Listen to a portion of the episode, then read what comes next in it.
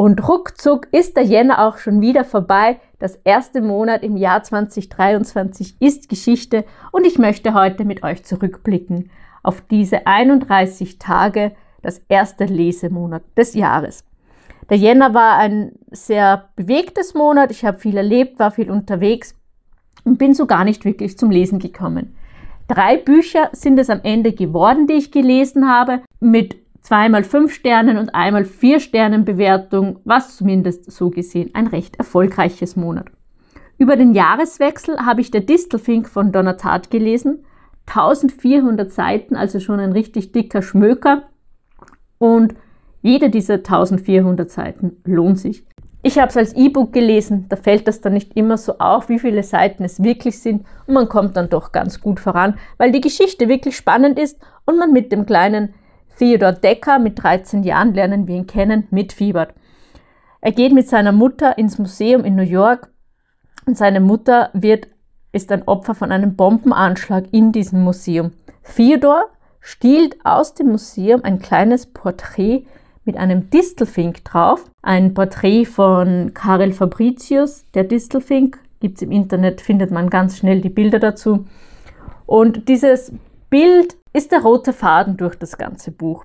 Theodor hat bei seiner Mutter gelebt, sie war alleinerziehend, der Vater ist vor einiger Zeit nach Las Vegas mit seiner Freundin abgehauen und während Theodor jetzt die erste Zeit bei Freunden lebt, kommt er dann doch zu seinem Vater.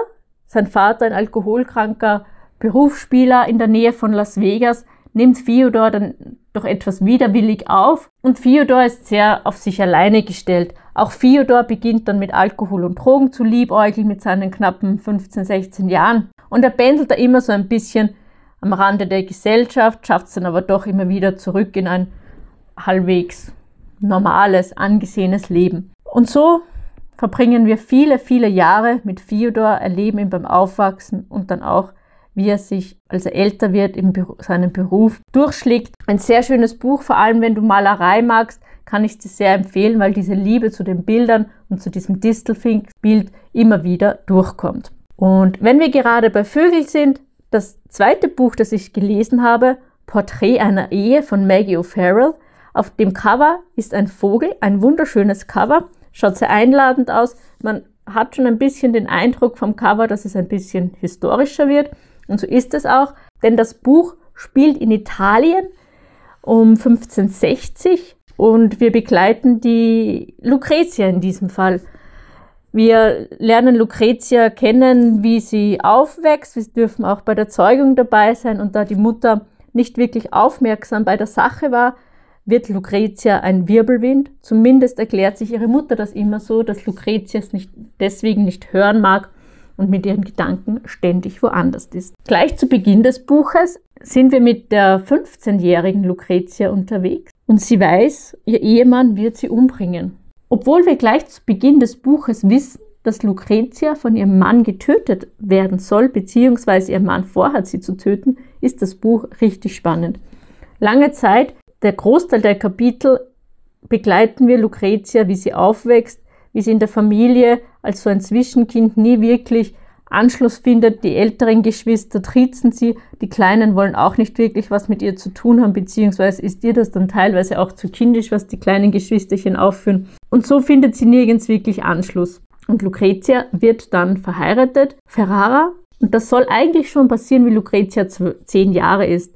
Doch durch eine List können sie das noch herauszögern und sie wird dann doch erst mit zwölf Jahren verheiratet. Mit 15 Jahren ist es dann soweit, dass Alfonso, ihr Ehemann, sie töten möchte. Ist das oftmals gar nicht so vor meinen Augen gewesen, wie jung Lucretia damals eigentlich war, dass sie ja noch ein Kind war, weil ja, sie wird wie eine erwachsene Frau behandelt, es wird erwartet von ihr, sich wie eine erwachsene Frau zu verhalten. Ich habe viel über die Zeit damals gelernt in diesem Buch, auch einiges über die italienische Geschichte und auch hier spielt die Malerei wieder eine Rolle und das hat mir wahnsinnig gut gefallen. Denn Lucretia ist eine tolle Malerin und da wird dann mit viel Leidenschaft die unterschiedlichen Pigmente erklärt und wie sie damit diese feinen Pinseln Schicht für Schicht aufbringt und Dinge wieder übermalt. Also sehr detailreich und liebevoll, wenngleich aus historischen, geschichtlichen Aspekten man doch das ein oder andere Mal sehr, sehr schlucken muss.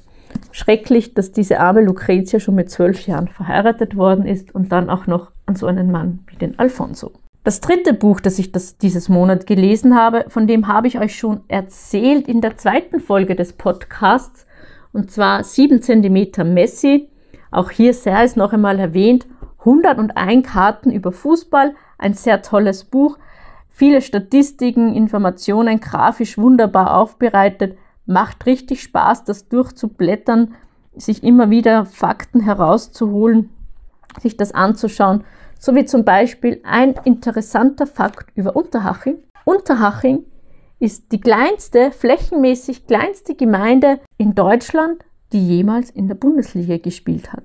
Ja, und so sind es gerade einmal drei Bücher gewesen, die ich gelesen habe. Insgesamt waren es dann ähm, 1712 Seiten, zwei Bücher von Frauen und ein Buch von einem Mann. Dennoch habe ich noch ein bisschen mehr gelesen, wenngleich ich noch keines der Bücher beendet habe, denn im Moment lese ich gerade sechs Bücher gleichzeitig und ich muss sagen, das ist wirklich schon eine Grenze, wo es mir auch zu viel wird und wo ich jetzt dann schon sehr glücklich bin, wenn ich mal das ein oder andere Buch beenden kann. Es sind zwar durch die Bank gute Bücher, so wie zum Beispiel How Women Rise, wie Frauen Karriere machen, ein toller Ratgeber von Marshall Goldsmith und Sally Helgeson. Da werden verschiedene Verhaltensweisen analysiert, die größtenteils Frauen haben, nicht nur Frauen, natürlich auch Männer, aber in dem Buch werden besonders die Verhaltensweisen, die bei Frauen üblich sind, herausgestrichen, die Frauen daran hindern, Karriere zu machen. So wie zum Beispiel das klassische Overthinking, Situationen durchzukauen, totzukauen, was habe ich da gesagt, wenn ich was anderes gesagt hätte, wie hätte das passieren können, anstatt das dann einfach, ja, kurz reflektieren, ist natürlich in Ordnung, ist schon gut, doch irgendwann oder relativ zeitnah ist es dann wieder gut, nach vorne zu schauen. Ein Buch, an dem ich wirklich schon sehr, sehr lange lese, ist von Nick Kroom, Introducing Shakespeare, a Graphic Guide. Ein Graphic Novel, ein kleines, kompaktes Büchlein, das das Leben von William Shakespeare ähm, erzählt und obwohl das Buch auch sehr hübsch gezeichnet ist und ja, ist das Englisch, dieses historische Englisch aus Zeit von William Shakespeare, doch richtig schwierig, so dass ich nicht vorankomme und dass ich ja schon einige Monate lese daran, beziehungsweise dann einfach gar nicht gerne zu dem Buch greife.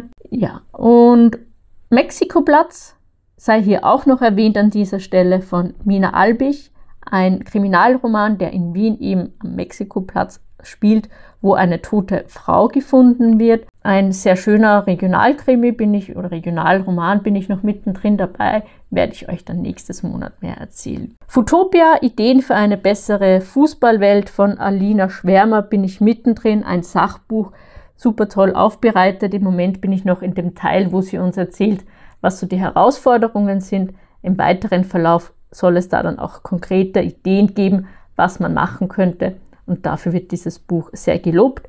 Bis jetzt, wie gesagt, bin ich noch im, im Teil, wo wir das Problem aufarbeiten. Ist sehr gut geschrieben, lese ich sehr gerne, wenngleich es halt auch nicht unterhaltsam ist, sondern ein Sachbuch, wo man sich schon Zeit dafür nehmen muss, wenn man es liest. Der Dativ ist im Genitiv sein Tod von Bastian Sick, auch ein Klassiker für alle, die gerne mit Sprache spielen und mit Wörtern. Sind kleine kurze Kolumnen, kann man immer wieder einfach mal reinlesen. Da lese ich auch gerne von Zeit zu Zeit ein, zwei Kolumnen. Und ein Buch von Arno Geiger, das neue Buch von Arno Geiger, Das glückliche Geheimnis. Da bin ich schon fast fertig, bin ich bei gut, gut 80 Prozent. Das ist wieder mal richtig toll. Ich mag Arno Geiger ohnehin sehr gerne. Und in das glückliche Geheimnis verrät er sehr, sehr viel über sein Leben, hat mich zum Staunen gebracht und ja auch diese Liebe zu Bücher, Wörter, Papier, ein wirklich tolles Buch, das ich euch jetzt schon empfehlen kann, obwohl ich es noch nicht fertig gelesen habe. Soweit zu meinem Lesemonat. Drei Bücher sind es geworden. Schauen wir mal, was der Februar bringt, ob er, wenn doch ein paar Tage weniger, mehr Zeit fürs Lesen für mich parat hält. In diesem Sinne, macht es gut und bis zum nächsten Mal.